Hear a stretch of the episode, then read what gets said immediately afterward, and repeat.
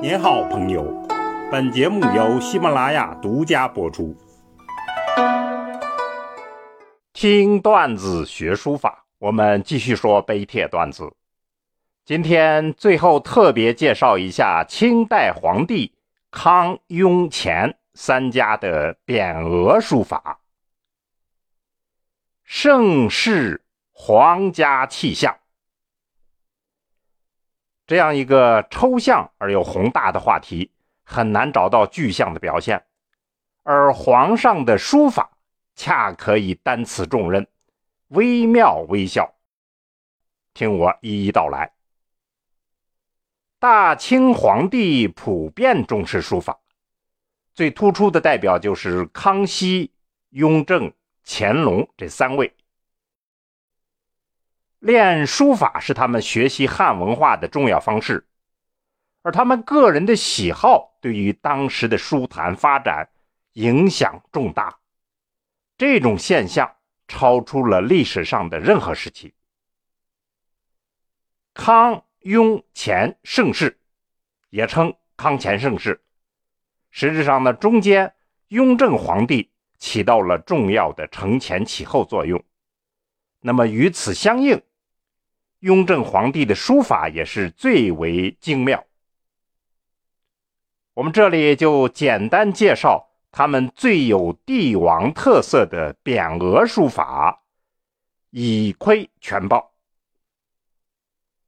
匾额在古代建筑上呢，是典型的中国式人文景观。匾和额本是两种东西，匾是宋词。额是名称，现在我们大多通称为匾额。学术界认为呢，匾额是在周代就产生了。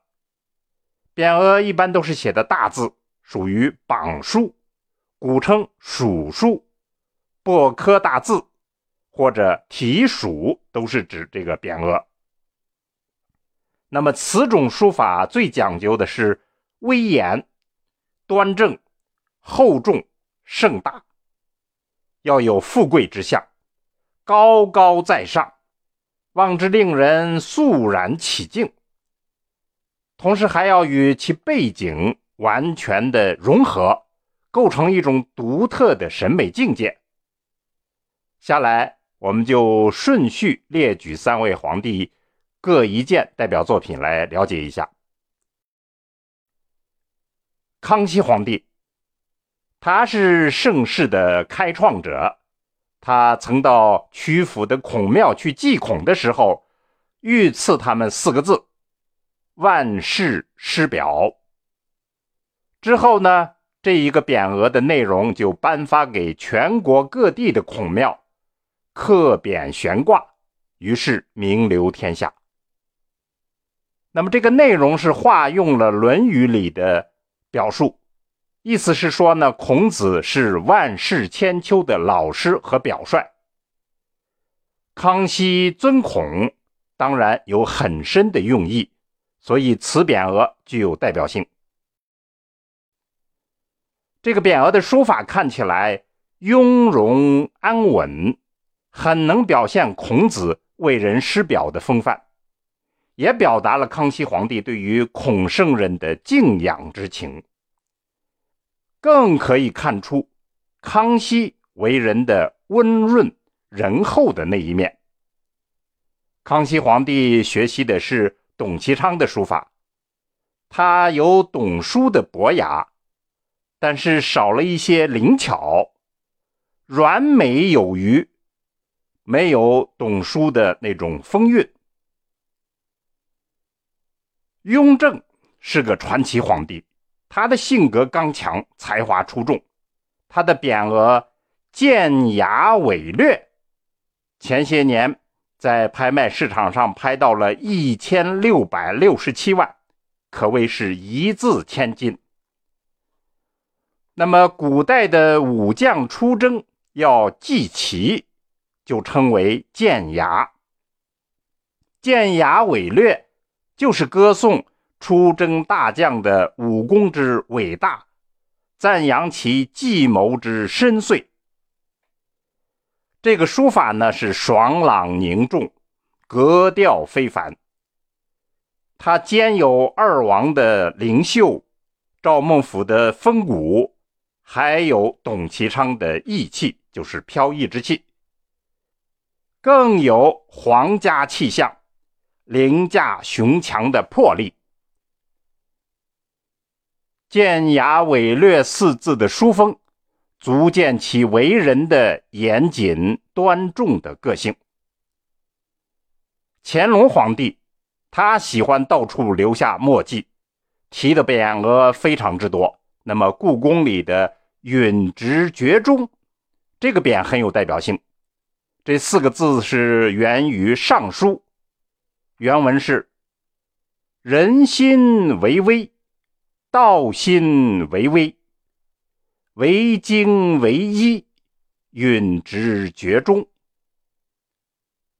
这是舜尧告诫大禹的话，意思是说呢，人心是危险而难测的，道心是幽微难明的，只有自己一心一意、精诚恳切、秉性中正，这样才能治理好国家。